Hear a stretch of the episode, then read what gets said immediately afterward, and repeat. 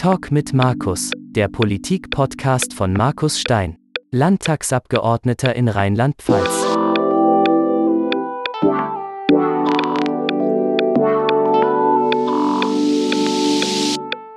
Es ist Montag, der 19. Dezember und ich darf euch alle da draußen ganz herzlich willkommen heißen. Freue mich, dass ihr zuhört bei meinem neuen Format Talk mit Markus. Ich bin euer Landtagsabgeordneter im Wahlkreis Kirnbad Sobernheim und habe ein neues Projekt. Und nicht nur das, ich habe auch einen Gast bei mir. Und das ist kein neuer Gast, sondern jemand, mit dem ich ganz viel zu tun habe, auch in beruflicher Hinsicht.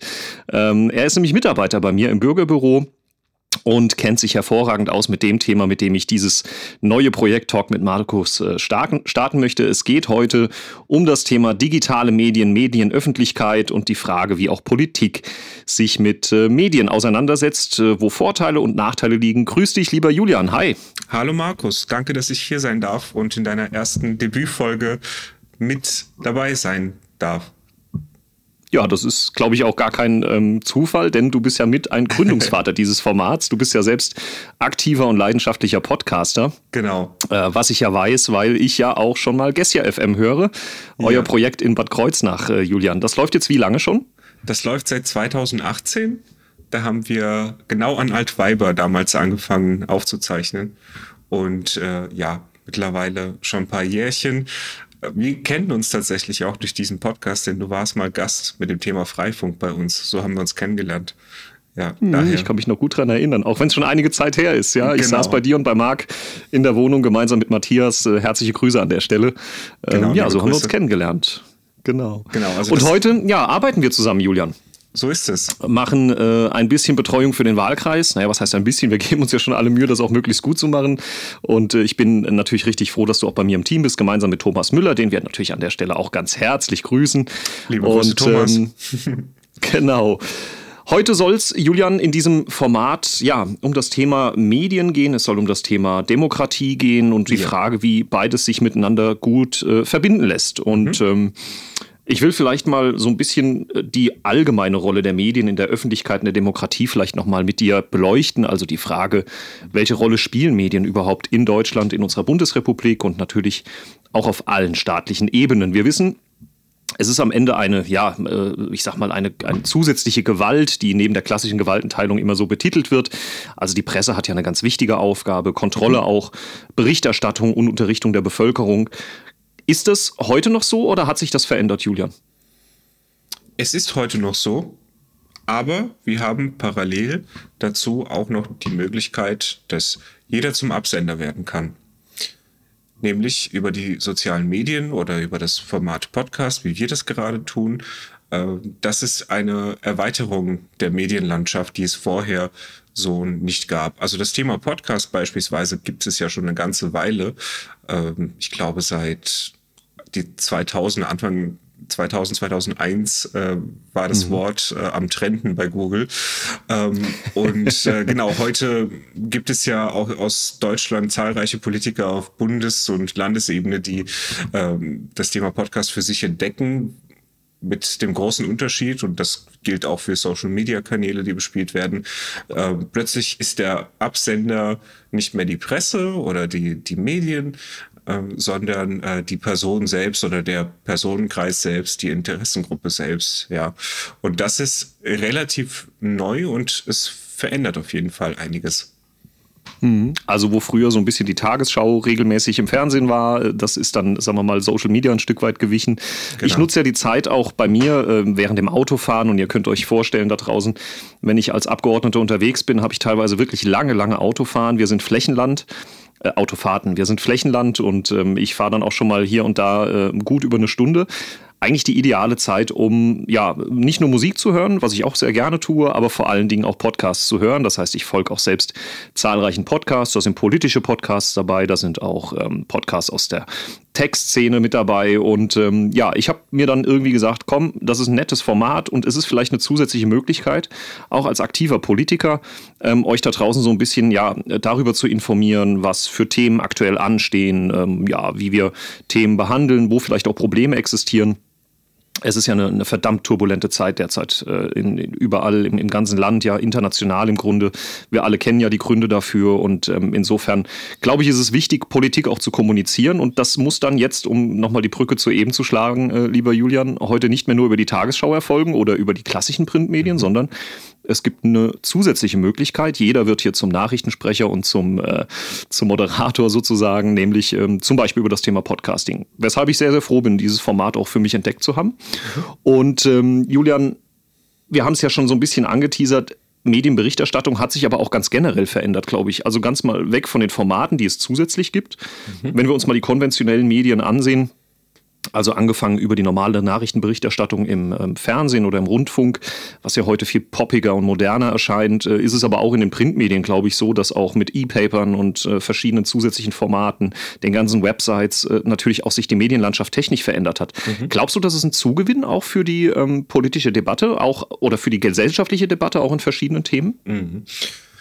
Sowohl als auch. Also es ist so, einerseits ist es ein Zugewinn, ähm, weil wir mehr Kanäle haben, also auch Menschen anders erreichen können als vorher, ähm, sei es eben durch äh, ein soziales Netzwerk, das man lieber konsumiert, vielleicht als die Tagesschau, jetzt als Beispiel, ähm, mhm. oder ähm, eben das, das Format Podcast.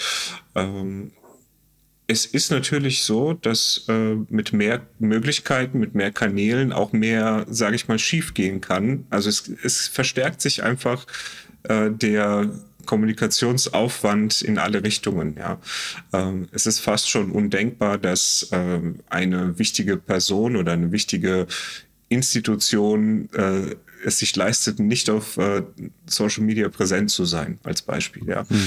Ähm, also es, da entsteht auch ein gewisser Druck, sich mit dem Thema auseinanderzusetzen und direkt zu kommunizieren. Ja, also diesen dritten Kanal zu bespielen, sozusagen. Ja. Mhm.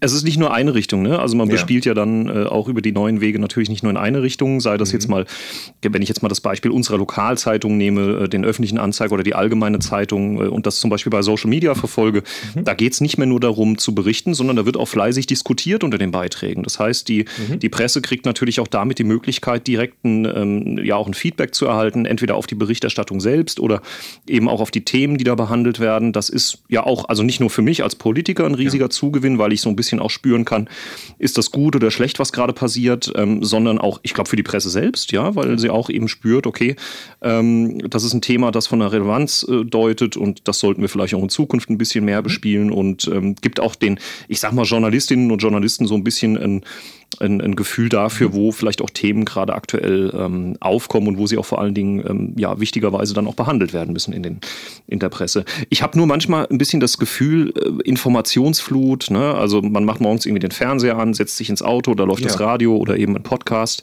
Man kann E-Papers, Social Media konsumieren, also wenn man möchte. Mhm kann man, glaube ich, ja guten Gewissens irgendwie so 24 äh, Stunden am Stück sich mit News äh, versorgen. Ja. Glaubst du, dass das nicht aber auch eine, irgendwie eine, eine, Überfrachtung ist? Also, dass auch die Leute draußen einfach mit Informationen zugeballert werden und am Ende eigentlich gar nicht mehr wirklich ja, den Überblick behalten können, weil es einfach viel ist, mhm. dass man ähm, über die Kanäle bekommt? Ja, definitiv. Der Unterschied zwischen bleiben wir bei der Tagesschau als Beispiel oder generell bei den öffentlich-rechtlichen, die oder Deutschlandfunk, die Informationen in sinnvollen Häppchen aufbereiten. Der Unterschied zu den ähm, selbst veröffentlichten Medien, nenne ich sie jetzt mal, ist ja genau der, dass die Information in sinnvollen Abschnitten gebündelt ist. Und diese Arbeit muss man sich dann aber auf der anderen Seite selbst machen, wenn man, je mehr Quellen man äh, zusammenzieht, äh, um sich zu informieren. Ähm, genau, das macht ja ein Podcaster nicht äh, unbedingt. Also es ist ja keiner verpflichtet, äh, sich vorher in fünf bis zehn Minuten in seinem Podcast damit auseinanderzusetzen, was die Kollegen und Kolleginnen oder die Konkurrenz gesprochen haben, sondern ähm, ja, man nimmt den Raum ganz für sich ein und davon gibt es dann ganz viele Räume. Ja, und äh, so ist man ein bisschen selbst äh, damit ähm, ja, steht vor der Herausforderung, äh, selbst zu filtern. Ja. Mhm. Ja. Mhm. Funktionieren denn diese Fel Filtermechanismen? Also ich sage jetzt mal gerade, wenn es um das Thema geht, äh, Twitter, das wir ja beispielsweise sehen, oder mhm. auch diese ganze Reichsbürger-Sache, zu der wir ja nachher sicherlich auch noch mal ein bisschen was sagen werden, mhm. ähm, das lässt ja den, nicht nur den Schluss zu, sondern ich glaube, es ist ja mittlerweile auch wahrscheinlich wissenschaftlich auch ein Stück weit nachgewiesen, dass es eben diese Filterbubbles gibt, dass es ähm, Resonanzräume mhm. gibt, in denen die Menschen sich dann aufhalten und trotz der großen Informationsmöglichkeiten, die es ja insgesamt gibt, mhm. sich dann doch in eine Richtung ähm, orientieren. Also man, man konsumiert idealer, vielleicht, idealerweise vielleicht einfach die News, mhm. die einem auch äh, am, am liebsten sind. Ne? Also die ja. eigentlich so der eigenen ideologischen Vorstellung, wie Gesellschaft funktioniert, bei den Themen, ja. die einen dort interessieren und, und wo man vielleicht auch wenig Gegenwind zur eigenen Meinung erfährt. Ähm, was ich nicht ganz für unproblematisch halte. Wie siehst du das? Ich sehe das auch absolut als problematisch, denn äh, diese Arbeit macht sich ja nicht jeder, äh, sich damit auseinanderzusetzen, ist meine Informationsquelle äh, äh, die richtige, äh, sondern natürlich, das ist halt auch menschlich, äh, wird oft nach dem Gefühl gegangen und diese ähm, Echokammern, wie, wie man sie nennt, ähm, resonieren ja dann oft mit dem eigenen Bauchgefühl. Mhm. Und das tut gut. Ne? Das ist äh, auf rein hirnchemischer Ebene ist das einfach ein, ein, ein Prozess, der da mögen die Themen noch so negativ sein und möge, das möge noch so sehr ein schwarzes Bild von der Welt zeichnen. Ähm, und doch äh, ist die Gefahr da, dass man eben ähm, ja sich doch nur äh, an diesen einen Kanal orientiert oder den ein, zwei Kanälen, die das eigene Bild bestätigen. Ähm, ja, das also nur weil man filtern muss, heißt es nicht jeder, dass das heißt es nicht, dass es mhm. jeder macht. Dazu gehört Medienkompetenz, die auch völlig zu Recht immer mehr an Schulen äh, unterrichtet wird, was ich total gut finde. Ja. Könnte noch Absolut, mehr sein. Un ja. Unbestritten. Ja. Absolut, ja, ganz, ganz wichtiger Punkt. Ja. Julian, die Frage ist, was kann man denn auch als derjenige tun, der beispielsweise Content zur Verfügung stellt und sagt, ich will bewusst auch mal die Menschen erreichen, die vielleicht gerade nicht meiner Meinung sind. Also ich würde mir als mhm. Politiker sehr oft, sehr gerne wünschen, mehr auch in den, in den Diskurs zu kommen und ähm, auch aus meiner eigenen Bubble so ein bisschen rauszukommen. Mhm. Aber bei mir das Gefühl, dass natürlich bei allem, was ich veröffentliche, in allererster Linie die versorgt werden, die, sag ich mal, sowieso mit meiner Arbeit vielleicht grundsätzlich zufrieden sind oder die mhm. sagen irgendwie, ja, er vertritt auch eine, eine, politische Linie, die mir ganz gut passt. Mhm. Was kann ich tun, um sowas vielleicht auch über den Tellerrand hinauszubringen? Weil am Ende geht es mir ja auch darum, diejenigen von meiner Arbeit ja, nicht zu überzeugen, aber wenigstens darüber zu berichten und vielleicht auch ein bisschen Dampf aus dem Kessel zu mhm. holen, bei denen ich das vielleicht nicht originär kann, weil sie mir vielleicht gar nicht folgen oder weil sie vielleicht mich auch gar nicht kennen. Ähm, hast du dann eine, eine Idee, wie man das irgendwie besser machen könnte? Das ist keine einfache Frage. das ist, äh, also da, darauf könnte man jetzt äh, anfangen, Kampagnen aufzubauen, ja. Äh, das, mhm. äh, wie, wie erreiche ich Menschen, die, äh, also erstmal würde man die Frage stellen, wen möchte man erreichen? Und äh, dann also ich komme aus dem Kommunikationsdesign-Bereich, da macht man sich über Zielgruppen oft Gedanken, ähm, weil das immer der erste Baustein ist bei allem, was man an Kampagnen bastelt. Ähm, man möchte Kommunikation schöpfen, also man möchte eine Nachricht senden und die soll am besten dort äh, ankommen, äh, wo man sie möchte. Und dazu muss man natürlich äh, die Zielgruppe verstehen. Ja. Mhm. Und äh, besser kann ich die Frage gar nicht beantworten, als man müsste sich anschauen, wen möchte man erreichen, wie kommunizieren diese Menschen, was sind ihre äh, Kommunikationsgewohnheiten, ihre Medienkonsumgewohnheiten, in welchen Social-Media-Netzwerken halten sie sich auf, wie, auch außerhalb des Digitalen, wie, äh, wo findet Informationsaustausch statt. Und äh, tatsächlich würde ich dann äh, sowas wie eine Mindmap versuchen zu basteln und äh, dann überlegen, mhm. wie kann ich kleine Kampagnen basteln, die genau in diese Lücken passen, ja. Also ich finde ja, Julian, es gibt einen Punkt, den man auf jeden Fall tun kann. Ähm, zum Beispiel auch vor allen Dingen als Politiker, wenn man mhm. ähm, irgendwie versuchen will, die eigene politische Botschaft auch besser zu transferieren. Das ist in aller, allererster Linie natürlich mal rausgehen. Ja, das heißt, ja. zu den Veranstaltungen gehen, mit den Leuten reden, Sprechstunden machen, ähm, auch dorthin gehen, wo es ein bisschen unangenehmer ist, wo man jetzt mhm. nicht das Gefühl hat, dass äh, einen nur um Leute umgeben, die, die sowieso mit einem auf einer Linie sind. Also ja. ich sag mal, auf einem Parteitag unserer Partei, ja, da, da, da, lebe ich gerne und da bin ich auch sehr gerne, aufgrund auch der vielen Freundschaften, die man natürlich in so einer Partei hat. Mhm. Ähm, aber unangenehm wird es da in aller Regel jetzt nicht, weil wir eigentlich alle dieselbe politische Linie haben und auch wissen, jedenfalls von uns selbst, dass wir, dass wir das alles guten Gewissens und mit viel, viel Herzblut auch tun und eigentlich keine Entscheidung, die wir treffen, jetzt irgendwie, ähm, ja, wie soll ich sagen, nicht von jedem auch getragen würde. Sicher gibt es Diskussionen, das ist immer normal, das gehört mhm. ja auch mhm. zu einer Partei dazu, aber am Ende wissen wir doch, äh, dass die, die Entscheidungen, die wir treffen, äh, unsere gemeinsame Grundlinie auch decken. Ja? Und draußen auf einer, ich sag jetzt mal Kirmes oder bei irgendeinem Feuerwehrfest oder wo auch immer man sich aufhält und äh, auch Leute sind, die vielleicht erstmal völlig unpolitisch sind, da kann es dann unangenehmer werden. Aber das, ich glaube, das ist ganz, ganz wichtig, auch dahin zu gehen. Mhm. Ja? Und mhm. wenn man dort vielleicht auch für sich ein bisschen wirbt und auch die Leute wissen lässt, wissen lässt, dass man Abgeordneter ist für sie und sie einen vielleicht mal googeln bei einer, weiß ich nicht, bei einem Glas Wein abends oder, oder auf der Couch sitzend ähm, und einfach mal Interesse halber nachsehen, dann ist es, glaube ich, ganz entscheidend, dass man mit so ein paar Formaten auftrumpfen kann, die auch dann konsumiert werden können. Also wenn dann jemand ja. sagt, ach guck mal, der hat einen Podcast, der hat eine Internetseite, wo ein paar News stehen, ich glaube, so wird ein Schuh draus. Ja. Mhm. Alleine sich in der digitalen Welt aufzuhalten, wird es wahrscheinlich am Ende nicht lösen. Nein, auf gar keinen Fall. Die Welt ist nun mal nicht nur digital. Ähm, aber ja, sowohl du als Absender, um bei dem Beispiel zu bleiben, als auch der Empfänger, die Empfängerin ähm, hat äh, ja nicht die Pflicht, aber es wäre ratsam, sich aus der kom eigenen Komfortzone herauszubewegen, um auch andere Perspektiven mitzubekommen. Ja. Mhm. Äh, denn ansonsten. Glaubst du? Ja.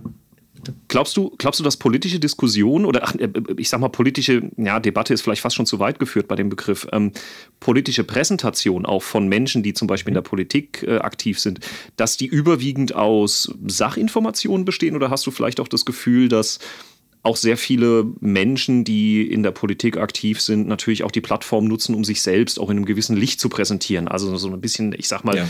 das, das, das Hollywood-Glamour, ja, also so ein bisschen mhm. das, äh, die, die Öffentlichkeit nutzen, um sich selbst auch zu präsentieren, vielleicht auch mit Blick auf die nächste Wahl, die gewonnen werden will und man vielleicht die Vermutung hat, ähm, dass Menschen vielleicht die Menschen wählen, die sie kennen und die irgendwie auffallen mhm. Äh, und weniger solche, die vielleicht mehr mit Informationen im Netz unterwegs sind. Also mhm. wie, wie siehst du das Spannungsverhältnis so zwischen ich unterhalte meine Followerinnen und Follower oder ich informiere sie mhm. oder eine Mischung aus beidem? Ähm, wie schätzt du mhm. das ein? Ja, also ich glaube, wenn man äh, sich so ein bisschen in der Medienlandschaft aufhält, stellt man an vielen Stellen fest, dass Wahlkampf schon sich anbahnt an vielen Punkten. ähm, ja. Es gibt definitiv äh, selbstdarstellerische Ansätze, die mehr das Ziel haben, Richtung ja, Personenkult vielleicht sogar zu gehen, die mhm. äh, etwas sehr positiv äh, wiedergeben, die äh, wo man sich mehr, also ich möchte, ich, wir werden keine Namen nennen, ähm, aber, nein, ähm, nein, nein, das sollten genau, wir auch nicht. Aber genau. jeder weiß, äh, dass es solche Menschen ja. gibt, die dann eben diese Plattform so nutzen, klar. Genau, also nur weil jemand äh, als Gast in, in einem Studio eines anderen podcastenden Politikers sitzt, heißt es, heißt es nicht, dass, dass äh, das eine groß unterschiedliche Perspektive ist. Ja, also auch da mhm. muss man sich als Hörer, Hörerin sensibilisieren. Wer ist der Absender? Welche Interessen hat er? Und ähm, wie ordne ich das ein? Und gibt es noch andere Perspektiven? Also ja, ähm, jemand, der nur, also der sagen wir mal so, wenn jemand sehr unterhaltsam ist, kann er sehr lange damit durchkommen, ähm, nur Unterhaltung äh, zu betreiben. Aber das ist ja auch Aufwand. Okay. Also das, das, das ähm, erfordert ja. ja. auch ein gewisses Talent, ja. Ähm, ich weiß nur nicht, ob das so förderlich ist am Ende für die, für die politische Arbeit, wenn äh, es nur um das Aufbauschen von Qualitäten oder Pseudoqualitäten geht, ähm, und äh, die einseitige Betrachtung von Themen. Ich glaube, dass, dass der, die Information und der Austausch ähm, ein viel höheres Qualitätsmerkmal sind. Hm. Absolut, auch langfristig. Ne? Ich ja. meine, am Ende wirst du ja auch gemessen an dem, was du politisch tust, was du ja. politisch entscheidest, was du, wofür du auch stehst. Und das ist natürlich bei Menschen, die dann vielleicht dazu neigen, sich eher in einem ja, Showglamour äh, darzustellen, am Ende ja. vielleicht gar nicht mehr so nachvollziehbar. Ja, also ich habe auch die gute Hoffnung, dass Informationen und, und, und Sachpolitik äh, hoffentlich auch zukünftig im Vordergrund stehen, wenn natürlich auch kurzfristig äh, du mehr Likes und mehr Shares ja. natürlich auf Dinge kriegst, die, die viel Bling-Bling haben. Und das ist, naja, vielleicht, vielleicht tickt auch die, die, die Netzwelt vielleicht auch so. Ja, ich meine, am Ende ist es ja, dass es, man präsentiert sich, man versucht sein Produkt ja. zu verkaufen, genauso wie andere Unternehmen das in der Wirtschaft tun. Mhm. So versucht es vielleicht auch die Politik. Aber ich glaube, wichtig ist so ein bisschen das gesunde Mittelmaß. Ja, zu langweilig soll es auch nicht sein. Ich meine, am Ende ja. willst du ja auch Leute so ein bisschen ähm, auch, auch dazu kriegen, dir zuzuhören. Und wenn es dann zu fad und zu mhm. langweilig ist, ja, ich meine, wer macht das schon gerne? Ähm, ja. Dann musst du schon ein bisschen Pep rein. Aber in einem gebotenen Maße. Julian, kommen wir vielleicht mal zu einem Thema Social Media, das ich jetzt auch als Politiker immer wieder äh, natürlich sehr, sehr direkt auch mitbekomme. Es geht um das Thema ähm, ja, Hate Speech, es geht um das Thema Hasskommentare, ähm, ja, teilweise auch Volksverhetzung und solche Dinge. Ähm, Social Media, so gut es ja ist, äh, für die Kommunikation nach außen, auch in zwei Wege. Mhm. Ja, so sehr tun sich aber auch teilweise Abgründe auf. Ähm, hast du das Gefühl, dass sich das bei Social, Social Media in der letzten Zeit irgendwie nochmal verschlimmert hat? Also so in den, ich sag mal, letzten fünf, sechs, sieben Jahren oder ist mhm. das schon immer so gewesen? Also ich denke mal beispielsweise an die Zeit, äh, meine ersten sozialen Netzwerke, die ich mal irgendwann nutzte, das war, kennt vielleicht noch der ein oder andere, wer kennt wen, ja, oder äh, mhm. StudiVZ, damals so, das müsste 2007, 2008 in dem Dreh gewesen sein.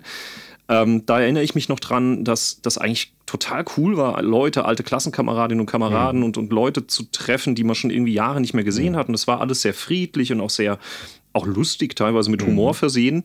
Ähm, glaubst du, das hat, naja, das ist eigentlich eine blöde Frage, wir wissen es ja eigentlich, aber ja. Die, die Frage ist, wann hat sich das verändert, warum und, und, und wie stark? Oder glaubst du immer noch an den guten Geist in Social Media? hm, sowohl als auch. Ähm, ich glaube, ich weiß gar nicht, ob ich die Frage sehr objektiv ähm, und in Gänze beantworten kann, aber ähm, ich kann zumindest mal so mein Gefühl äh, mitteilen an der Stelle.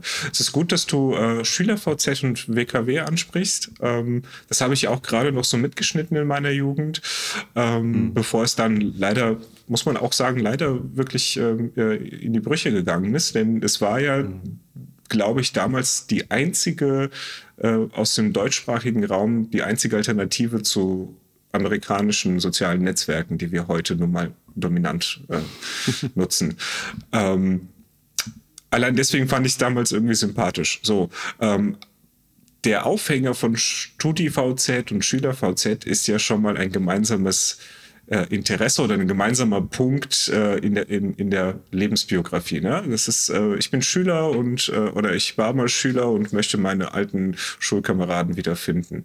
Das äh, filtert ja sozusagen schon vor, äh, wie man dort vorfindet und mit welchen Absichten man dort reingeht.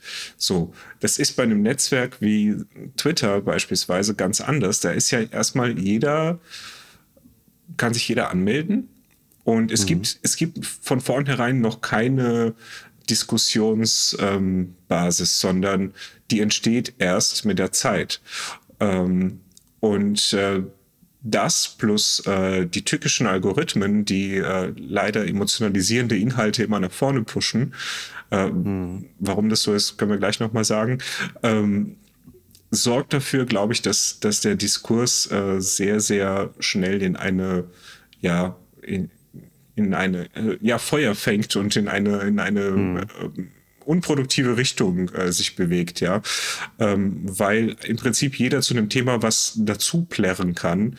Ähm, mhm. Und äh, das ja in der realen Welt würden wir das auf die, würden wir das, würden sich diese Menschen in einem Thread, äh, wo es viel Hate Speech gibt, in einem, in einer Halle treffen, dann wird es nur noch Rumgeschrei geben. Also da, da, wird ja jeder von allen Richtungen schreien, ja. Und manche lauter, manche leiser.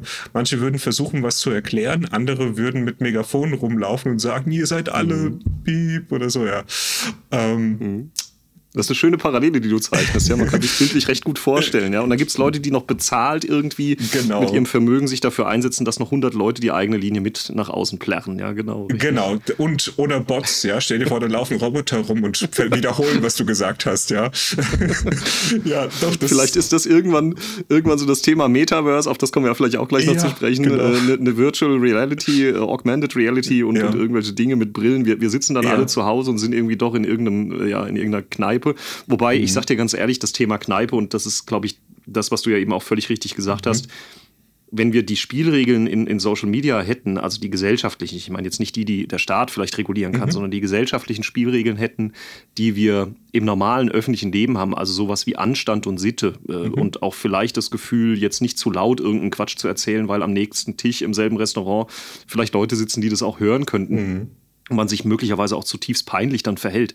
So ist das ja genau in Social Media nicht der Fall. Ja, du bist ja irgendwie dann in deiner Bubble, du hast Leute um dich rum, die dir sagen, ja, endlich sagt's mal jemand und, und mhm. äh, ich sehe das ganz genauso, auch wenn es noch so krude ist. Mhm. Ähm, das bringt mich zu dem Punkt, Julian, ähm, wie kriegt man es denn hin, diese auch Filterblasen nicht nur zu brechen, sondern sie auch, ja, ich sag mal, mit Blick auch auf diese Reichsbürger-Razzia, die jetzt äh, mhm. stattgefunden hat, vielleicht auch besser noch im Blick zu haben. Also ich bin jetzt kein Freund dessen, dass wir sagen, wir, wir brechen den Datenschutz auf und mhm. der Staat liest alles mit. Das, das wird es am Ende wahrscheinlich auch nicht lösen, sondern ähm, welche Rolle spielt denn die Community? Also könnte nicht zum Beispiel auch der, der, der Nachbar, bildlich gesprochen, mhm. äh, von dem ich weiß, dass er auch im Netz ist, nicht auch darauf achten, was wird da so geschrieben? Was schreibt denn da mein Kumpel? Ist der da vielleicht in irgendeiner kruden Theorie unterwegs? Mhm. Kann ich mal das Gespräch mit ihm suchen? Und solche Dinge, ja. Mhm. Ähm, mhm. glaubst du nicht, dass auch unsere Communities in, in den einzelnen Social-Media-Kanälen ähm, und den Blogs dieser Welt vielleicht auch so ein bisschen aufmerksamer noch sein könnten und, und vielleicht das ein oder andere auch mal aufgreifen und aktiv werden? Ja, auf jeden Fall. Es gibt natürlich Menschen, die sind schwierig zu erreichen, die bewegen sich in Filterblasen und sonst sieht man sie eben nicht auf der Straße oder auf dem Markt und äh, hat keinen Kontakt zu ihnen. Ähm, wie man die erreicht, ehrlich gesagt, keine Ahnung. Ähm, mhm. Aber du sprichst es im Prinzip schon an. Es ist ja ein, wir, wir bewegen uns zwar in einem digitalen Bereich, aber eigentlich ist es ja ein soziales Problem. Es ist ja ein Problem von Menschen, die entweder selbst entschieden ähm, am Rande von der, ja, am Rande der Gesellschaft sich befinden oder ähm, aus irgendeinem anderen Grund dorthin marginalisiert wurden. Und ähm, das ist ja das eigentliche Problem, ja.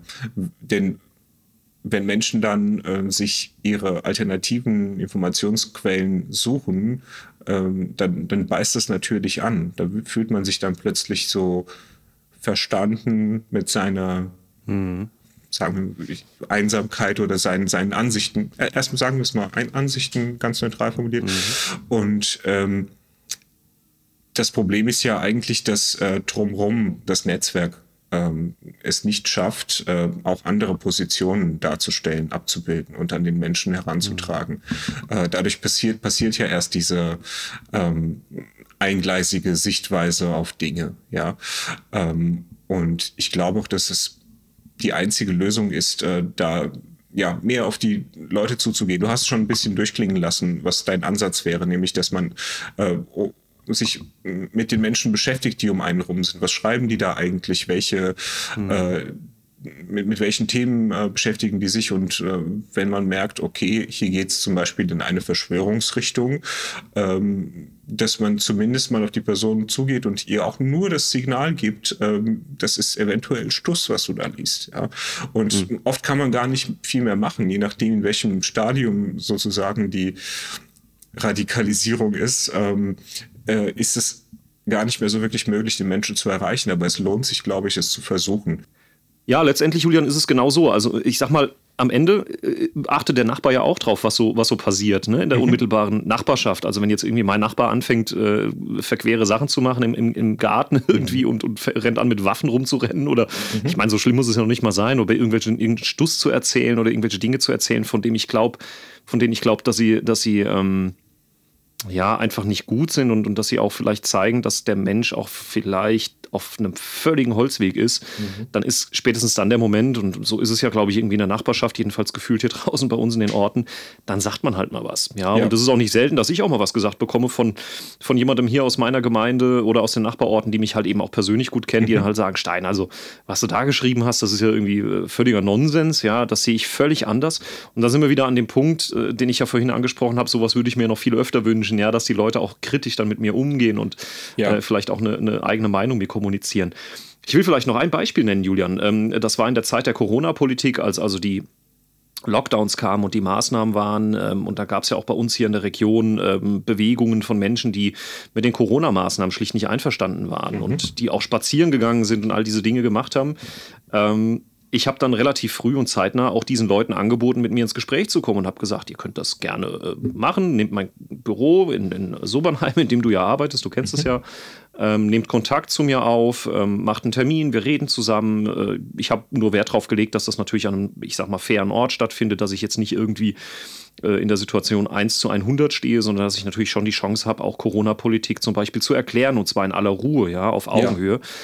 Man wird sich wundern, aber tatsächlich hat niemand von denen, denen ich das auch öffentlich angeboten hatte, äh, dieses Angebot in Anspruch genommen. Ja, ja. und dann frage ich mich schon, naja, was ist die Motivation eigentlich dann dieses Protests, wenn du schon äh, beruflich aktive Politiker, hauptberuflich aktive Politiker nicht mehr mhm. auch nutzt, um dann deinen Frust loszuwerden? Das, ähm, äh, das ist halt einfach so der Punkt, an dem ich sage, da, da wünsche ich mir wieder so ein bisschen mehr gesellschaftlichen Konsens, dass wir, dass wir wieder wissen, wie man sich anständig und respektvoll verhält und das nicht nur im echten Leben, da klappt es ja in aller Regel, sondern vor allen Dingen natürlich in den, gerade in den Social Media Kanälen. Mhm. Ja, und ähm, ja, deswegen findet man mich auch nicht mehr privat, äh, irgendwie bei Facebook zum Beispiel, ja, sondern nur über eben meine offizielle äh, Seite, die ich dann halt habe als Abgeordneter, genauso auch bei Instagram und, und äh, wo ich halt sonst wo unterwegs bin ja, ich bin mal gespannt, ob sich die Diskussionskultur ein bisschen verändert. Ähm, was ja bei Twitter aktuell passiert, ist ja auch ähm, ja wirklich, wirklich verrückt. Ähm, Gerade heute hat ja, glaube ich, irgendwie Elon Musk darüber abstimmen lassen, ob er weiter CEO sein soll. Genau. Das wurde ja jetzt irgendwie dann abgelehnt. Wobei man sagen muss, das habe ich dann auch gelesen, dass äh, der liebe Elon ja äh, schon vorher angekündigt hatte, im November ohnehin ja. äh, auf den Posten des CEOs jemand anderen zu setzen. Weiß ich gar nicht, was das jetzt für eine Bedeutung hat. Also es ist alles sehr, sehr, sehr, sehr krude. Wir hatten es man blickt auch schon gar nicht mehr durch wir hatten es vorhin von Show und Inszenierung und vielleicht geht das in die Richtung. Mhm. Ja. ja, wahrscheinlich ist das so, ja. genau. Julian, eine Frage, ähm, mhm. weil du natürlich auch ähm, nicht nur Gessia FM machst mit dem lieben Marc, äh, sondern, ähm, also Kreuznach gehört ist es ja, glaube ich, eigentlich die, die Dachmarke, wenn ich das so nennen darf, sondern ihr seid ja oder, oder sage ich das jetzt falsch? es ist Gessia FM, ne? Sprich zu Ende, dann kann ich, kann ich das äh, sortieren. Kannst du es einordnen, genau. Also ihr seid auf jeden Fall dort sehr, sehr stark unterwegs. Mhm. Äh, wer das nicht kennt, ich will das vielleicht an der Stelle sagen, kurzer Werbeblock. Gessia FM zum Beispiel ein Portal, das die Stadtratssitzungen und ich glaube auch Ausschusssitzungen ähm, äh, bisweilen aufnimmt. Nicht alle, aber immer die, bei denen es dann irgendwie auch passt oder wo es vielleicht auch äh, sich lohnt. Mhm. Stadtratssitzungen aus Bad Kreuznach, ja, und auch Menschen, die vielleicht nicht die Gelegenheit haben, tagsüber eine Stadtratssitzung zu besuchen äh, einfach sagen, ich höre mir sowas lieber mal abends in Ruhe an. Ihr bereitet das professionell auf, die Leute können sich das anhören. Also großer Tipp für alle Kreuznacherinnen und Kreuznacher für alle Gessier. Mhm. Ähm, hört mal rein in Gessia FM äh, und ich glaube, äh, das sind auch so Projekte, die, die richtig gut ziehen. Aber worauf will ich hinaus, Julian? Ich will darauf hinaus, dass du mit Marc zusammen ja auch zum Beispiel äh, in ähm, Mastodon eine eigene Instanz äh, gegründet genau. hast, nahe.social. Vielleicht erklärst du einfach den Hörerinnen und Hörern mal, worum es da geht mhm. und warum das eigentlich viel, viel besser ist als das, was wir aktuell kennen. Genau, kurz noch zu Kreuznach gehört. Ähm, die Webseite heißt kreuznachgehört.de. Könnt ihr auch mit Ö schreiben. Beides funktioniert, auch mit OE. Und äh, dort gibt es Kreuznacher Stadtpolitik zum Nachhören. Äh, wir zeichnen alle Stadtratssitzungen auf, äh, sowie ausgewählte Ausschüsse, wie du schon gesagt hast. Äh, nicht alle. Ähm, aber zumindest der Planungs- und Umweltausschuss ist dabei, der Hauptausschuss ist dabei, der Finanzausschuss, auch ein wichtiger, ist dabei. Ähm, vielleicht habe ich einen vergessen, bin mir gerade nicht sicher. Ähm, genau, und ähm, du hast im Prinzip die Idee schon vorgestellt. War nur wichtig, kreuznachgehört.de. Das ist ein paralleles Projekt zu Gessi FM. Genau. Okay. Äh, wir verlinken das äh, gerne, wenn du, wenn ich darf, äh, setze ich dann später. Ja, selbstverständlich. Kommt in die Shownotes. Na klar doch. Genau.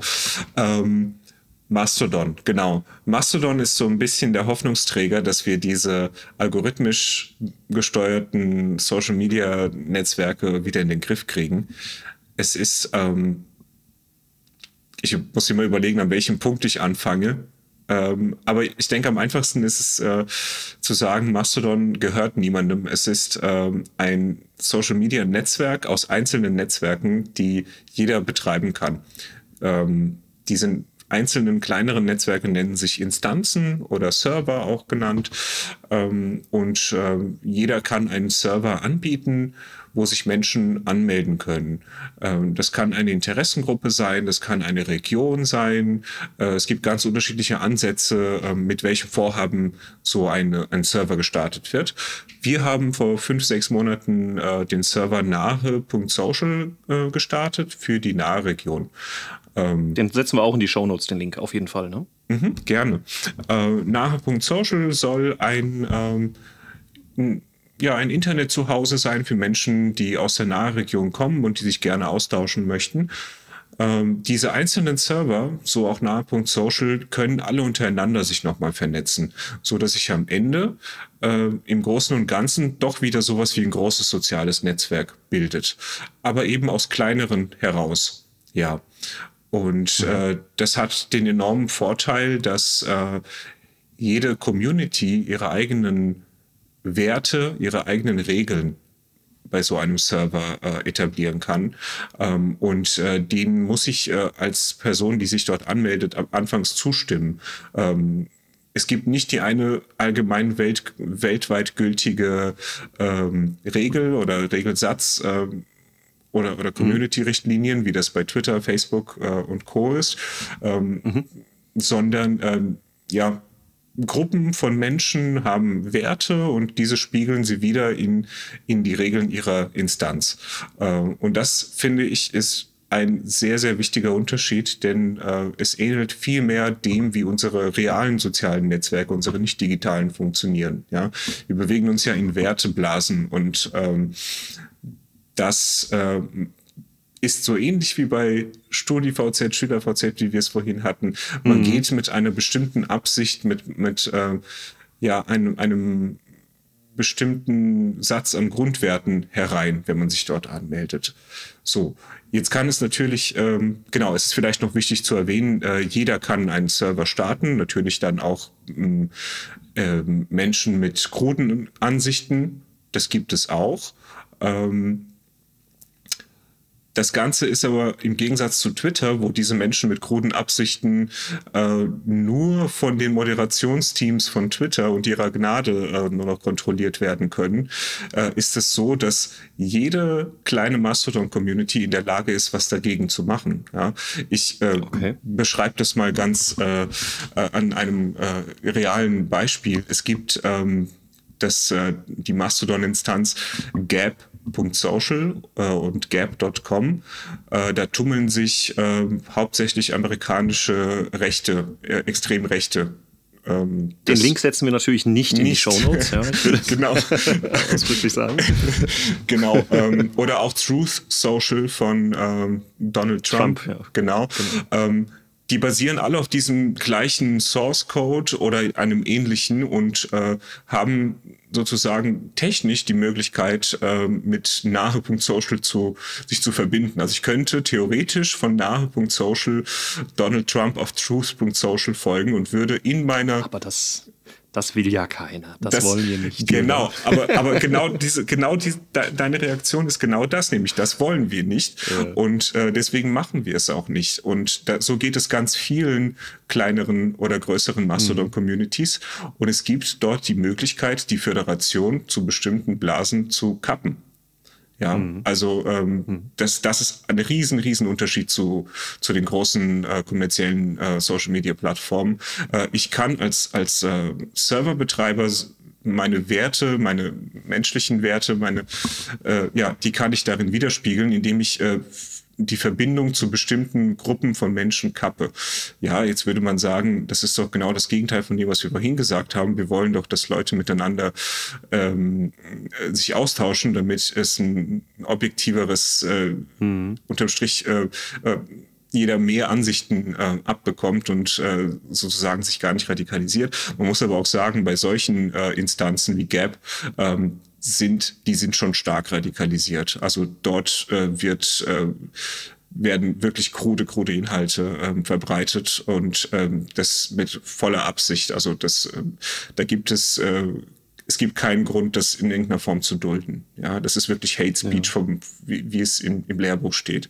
Ja. Ähm, diese Definition. Aber, aber ja. ein Vorteil, ein Vorteil, Julian, den ich vielleicht mhm. mal gerade noch erwähnen will, äh, mhm. von, von euren Instanzen, und ich bin ja selbst äh, zum Beispiel auch bei euch zu finden, ja, bei nahe.social, mhm. habe da also auch quasi meinen ähm, Account und, und renne da über euren Surfer und versuche da auch meine Nachrichten bei euch äh, rauszubringen. Und es macht auch, kann ich an der Stelle sagen, wirklich viel Spaß, weil auch der Umgangston sehr, sehr freundlich ist, mhm. alles sehr respektvoll. Das will ich an der Stelle einfach mal sagen. Es ist sehr erfrischend, Schön. ja, zu sehen, dass es da ähm, wenn es ein, eine, eine, Debatte gibt zu Themen, und die ist ja völlig in Ordnung, deswegen ist man ja da drin, dann ist sie immer sehr respektvoll, fair und sachlich geprägt. Und das ist genau die Ebene, auf der man auch als Politiker, wie ich jedenfalls meine, mhm. ähm, unterwegs ist. Der Vorteil bei euch ist ja, dass egal wer etwas postet, äh, auf die Timeline quasi raushaut, egal wer es ist und egal wann es passiert, es geht nicht unter. Es gibt keinen Algorithmus, der es unterschluckt, weil es ihm nicht spektakulär genug ist äh, oder politisch äh, in eine andere Richtung geht, sondern alles wird, wenn ich das richtig verstanden habe, ja auch chronologisch sortiert. Das heißt, wenn richtig. etwas gepostet wird, ist es auf jeden Fall mal an einer Stelle bei jedem irgendwann in der Timeline. Genau, also es gibt, äh, man muss dazu verstehen, es gibt so eine lokale Timeline, dort sieht man alle Inhalte von Menschen, die auf der gleichen Instanz zu Hause sind. Äh, und es gibt eine, ja, eine globale Timeline, dort sieht man Inhalte von anderen Servern, von, also von, von Menschen von anderen Servern.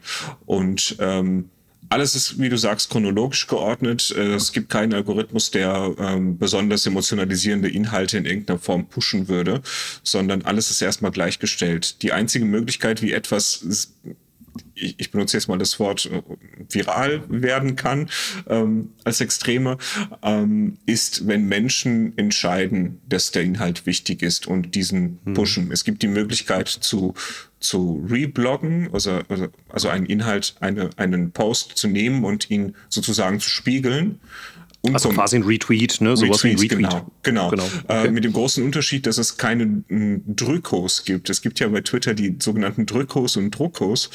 Ähm, okay. Habe ich aber auch erst dieses Jahr gelernt. Also Drückos meint drüber kommentieren. Also ich poste, okay. ich, ich retweete etwas und kommentiere noch etwas drüber. Und ja. äh, Druckos sind die klassischen Kommentare darunter. Ähm, Stimmt. Ja, okay. Genau. genau. Und Drückos äh, das, und Genau. Das Giftige an Drückos ist, ist, dass äh, Debatten, also das Schnipsel aus, aus Diskursen, die vielleicht gar nicht mal schlecht verliefen, äh, von einzelnen Akteuren entnommen werden können und in ihre Filterblasen äh, hingeworfen mhm. werden können, wie, wie so eine, ja, wie wie, wie so eine Beute und, und dann können sich darauf wiederum bestimmte Leute stürzen und äh, aber das zieht, das, das zerreißt den ganzen Diskurs, ja. Und diese Möglichkeit gibt es mit genau dieser Absicht bei Mastodon nicht. Da hat man entschieden, mhm. das zerstört Diskurse, deswegen machen wir das nicht. Ja. Also da macht man sich äh, in den Funktionen viele Gedanken darum, ähm, was macht eigentlich einen guten Online-Diskurs aus. Ja. Grandios, Julian. Also ja. ich bin äh, wirklich restlos begeistert, das darf ich an der Stelle einfach mal sagen. Mhm. Und ich mhm. glaube, vielen, vielen geht es da genau wie mir. Ähm, das macht ihr ja im Grunde weitgehend ehrenamtlich auch alles. Ja, Das ist ja genau. alles irgendwie nicht, ihr verdient nicht euren Lebensunterhalt damit, sondern ihr tragt wirklich ein großes Stück zu demokratischer Bildung und Teilhabe bei. Ähm, und äh, ja, da kann ich dir auch ganz offiziell als Abgeordneter meinen großen Dank aussprechen. Ja, ich glaube, das ist für unsere Region vor allen Dingen auch toll, dass wir da so am Zahn der Zeit sind, jetzt mit nahe.social, ja, oder eben bei euch jetzt speziell in der Stadt Bad Kreuznach mit Gessia FM und, und Kreuznach gehört und alles, äh, all dem, was ihr da so tut. Ähm, Riesenkompliment an der Stelle, will ich sagen. Und es ist vielleicht auch ein Schritt mal, es ist vielleicht auch mal ein Schritt dahin, dass man spürt und merkt, dass man eben nicht irgendwie von Mark Zuckerberg oder Elon mhm. Musk ähm, sich komplett abhängig machen muss, äh, man muss ja schon sagen, die beiden, äh, um, um die mal jetzt exemplarisch rauszuziehen, sind ja wirklich extrem mächtig auch mit diesen mhm. Instrumenten, die sie da haben. Ja, also wenn ich jetzt mal denke, äh, was allein Facebook äh, oder Meta, wie es sich ja jetzt schimpft, ähm, an, an Plattformen nutzt. Ich glaube, Facebook selbst natürlich, äh, dann aber auch WhatsApp und Instagram gehören ja auch schon beide ähm, zusätzlich zu Facebook dann zum Meta-Universum. Ähm, vielleicht mal, Julian, äh, zu meinem Verständnis und auch vielleicht zum Verständnis des ein oder anderen Hörers oder der ein oder anderen Hörerin wenn wir vom Metaverse sprechen, dann sprechen wir ja quasi von Mark Zuckerbergs äh, neuem Kind, mhm. ich nenne es mal so, äh, das wachsen soll, es offenbar aber nicht wirklich tut. Ja. Äh, jedenfalls nicht so, wie man sich es wahrscheinlich äh, als Facebook-Aktionär gewünscht hat. Mhm. Ähm, was steckt dahinter? Was will ja. denn Mark Zuckerberg uns da eigentlich antun? Ja, also mein Verständnis davon. Erstmal, Metaverse ist äh, so wie Tesa oder Ceva, das ist ein Markenname. okay. ähm, Vielleicht eher wie Zebra. ja, ähm, also es, es, ist ja diese Erweiterung des sozialen Netzwerke äh, in einem dreidimensionalen Raum. Hm, heißt mit der Verwendung von Virtual Reality Brillen, also erweiterte, nee, nicht erweiterte, sondern virtuelle Realität. Äh, ich kann in einen dreidimensionalen äh, Raum eintauchen und kann dort äh, mit Menschen interagieren, wie ich das auch auf, auf äh, den klassischen ähm, Social Media Plattformen tue. Und das soll jetzt das nächste große Ding sein. So ist es aber halt in vielen Punkten nicht, denn erstens mal bringt es die ganzen pro ungelösten Probleme die die großen Netzwerke haben, nämlich Moderation, äh, äh, den äh, Schutz von, vor Hate Speech, vor, vor ähm, ähm, Diskriminierung äh, von mhm. Menschen. Ähm, die, diese ganzen Probleme hat es eigentlich mitgenommen und in einem etwas veraltet aussehenden dreidimensionalen Raum gebracht. Ja. Und äh, ich verstehe bis dato nicht, äh, welches, für, welche, für welches Problem das die Lösung ist. Genau, ja. ich kann es dir sagen, das ist ja. wahrscheinlich die Lösung des Problems der Aktionäre von Facebook, ja, dass Facebook das vielleicht einfach auch insgesamt auf einem absteigenden Ast zu sein scheint. Ja, ich bin da jetzt kein Experte, ja. aber glaube ich, so affin, dass ich merke, dass, ähm, dass die Zeit von Facebook irgendwie, jedenfalls gerade so bei den jüngeren Generationen, ja, ja auch ähm, ihren Zenit schon lange erreicht hat. Mhm. Und ähm, ja, vielleicht ist das so das, das letzte Aufbäumen nochmal, ich weiß es nicht. Also ich treffe mich äh, sehr, sehr gerne digital mit Menschen auf, auf verschiedenen Wegen. Ich bin auch fasziniert von der Technik, die hinten dran steckt. Mhm. Ich meine, wenn man über das Thema VR oder AR spricht und alles, äh, was da so, so kommt und mittlerweile mhm. eigentlich ja auch schon etabliert ist mhm. äh, in, in gewissen gesellschaftlichen Bereichen, wenn wir mal die, die Medizin nehmen, ja, wo dann irgendwie Operationen vorgeübt werden können mit, äh, mit, mit irgendwelchen Brillen auf der Nase oder Robotik und KI damit verbunden werden und du quasi in der Industrie schon Teile produzieren kannst, obwohl noch nichts irgendwie auf der Fräse liegt. Das sind schon coole Sachen, ja, die, die sicherlich auch ähm, mal losgelöst von, von dem Faktor Social Media eine wahnsinnige, ähm, einen wahnsinnigen Fortschritt auch bedeuten, ja. Und, und ich bin da unterm Strich erstmal wirklich begeistert von der Technik, die hinten dran hängt. Aber ich verstehe wie du auch nicht den Sinn, warum ich mich jetzt mit dir beispielsweise ähm, digital, also virtuell, sozusagen neu kreiert mit irgendeinem neuen Gesicht und irgendeiner, irgendeiner besonderen Kleidung oder mit irgendwelchen Dingen treffen soll, wenn wir uns doch an und für sich mit unseren echten Gesichtern wenigstens zum Beispiel in der Form von Videokonferenzen oder ähnlichem sehen können. Also was ist der Mehrwert, digitale Welten um uns herum zu schaffen, obwohl es ja eigentlich eine reale Welt gibt? Ja, das genau. sind so die Fragen, die einem da, die einem da so ins, ins Gesicht strömen. Ja, richtig. Es genau. hat viele, viele Aspekte, dieses Metaverse, wie es gerade beworben wird, viele Aspekte von einem Marktplatz, also von einem Social Media, marktplatzgetriebenen mhm. Social Media.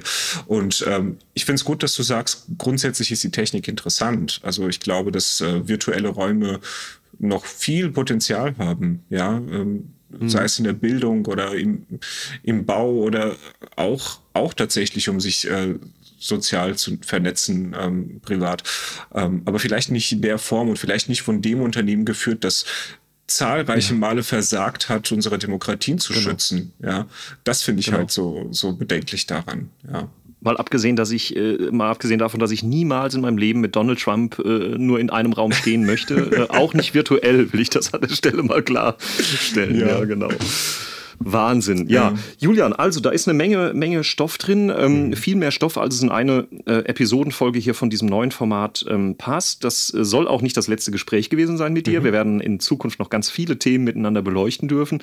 Ich habe zum Beispiel richtig Bock mal auf das Thema der Kryptowährungen einzugehen. Das haben wir jetzt heute gar nicht besprochen, obwohl wir es äh, irgendwie schon so ein bisschen auf der Agenda hatten. Mhm. Ich glaube, man darf das äh, witzigerweise sagen. Darf man sagen, Julian? ja, wir, hatten, wir haben ja. diese ganze Folge, wir haben diese ganze Folge schon mal aufgezeichnet. Äh, rückblickend muss man sagen, sagen, eigentlich nur ich, äh, weil ja. bei dir Julia die Technik gestreikt hat. Ich hätte aber, das veröffentlichen können, aber man hätte halt nur mich gehört. Das äh, wäre ja. jetzt wahrscheinlich für euch da draußen nicht wirklich interessant gewesen. Oder ja. Und, genau, äh, da, da, haben wir den Bogen zum Anfang gezogen. Also wenn man äh, auf Kanälen sendet, dann natürlich nicht nur, am besten nicht nur als Einzelperson, sondern im Dialog. genau. Ja. Und da hatten wir eben das Thema Kryptowährung. Ich habe da tatsächlich schon mal mit dir gemeinsam so ein ja. bisschen das Thema beleuchtet. Gut, äh, davon habt ihr jetzt nichts, die ihr uns gerade zuhört, aber wir versprechen, wir werden das mit Sicherheit Gerne. in einer der nächsten Episoden mal ein bisschen aufdröseln. Ja. Ich möchte mich, Julian, erstmal ganz herzlich bedanken, ja, dafür, dass du mir hilfst, hier dieses äh, Format auch auf die Beine zu heben und ähm, ja, generell auch für deine Fachexpertise, gerade natürlich zu dem Thema, in dem du ja auch beruflich einfach deine Heimat hast und, und dich wirklich blenden auskennst. Und ich partizipiere ja auch als, ähm, ja, ich sag mal, äh, derjenige, der das Glück hat, dich auch als Beschäftigten bei mir im Büro zu haben, ähm, natürlich maßgeblich davon. Und es macht richtig viel Freude, es macht richtig viel Spaß.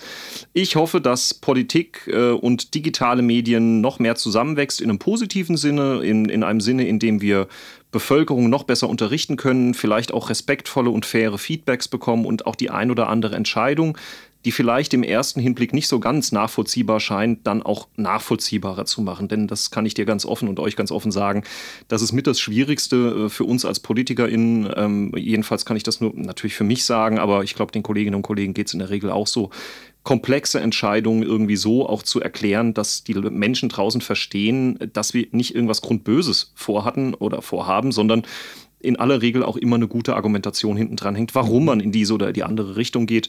Ob es am Ende die richtige ist, das muss dann jeder für sich äh, mhm. bewerten. Dafür gibt es ja zum Glück auch Wahlen und da kann das auch jeder natürlich bewerten. Aber ähm, somit haben wir eine Möglichkeit, das besser zu kommunizieren. Insofern vielen, vielen Dank, lieber Julian.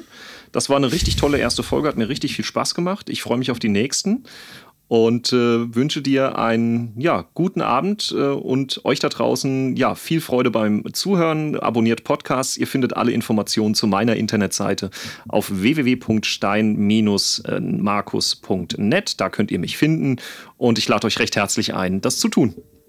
Gerne. Also Julian, vielen Dank ja für all das, was ihr da leistet und ähm, ich wünsche dir einen schönen Abend. Hoffe, dass du jetzt äh, mit etwas Ruhe und mit ein bisschen mehr, ähm, ja, wie soll ich sagen, oder ein bisschen, bisschen weniger Arbeitsaufwand dich Richtung Weihnachten begibst. Äh, ich werde es genauso tun. Wir haben jetzt noch mal eine Landtagssitzung für zwei Tage vor uns. Ähm, Julian, alles Gute und vielen, vielen Dank. Markus, ich danke, dass ich dein erster Gast sein durfte. Das ist mir eine Ehre. Und wir sprechen uns bestimmt demnächst wieder, auch im Podcast aber auch so. Und ganz, ganz alle, sicher. Genau, und dann alle da draußen natürlich schöne Feiertage. Das ist ja, ja richtig, dem schließe ich mich an. Genau. schöne Feiertage, Julian, schöne Feiertage da draußen. Lasst es euch gut gehen, kommt gut ins neue Jahr. Und äh, wer sich über meine Arbeit informieren will, der kann das natürlich tun. Wir haben es ja angesprochen in dieser Folge. Ihr findet mich im Internet unter www.stein-markus.net und natürlich auch auf Social Media, Facebook, Instagram, äh, Twitter tatsächlich auch noch, äh, aber auch bei nahe.social, also auf einer Mastodon-Instanz. Ja. Macht's gut, einen schönen Abend, alle. Tschüssi. Tschüss.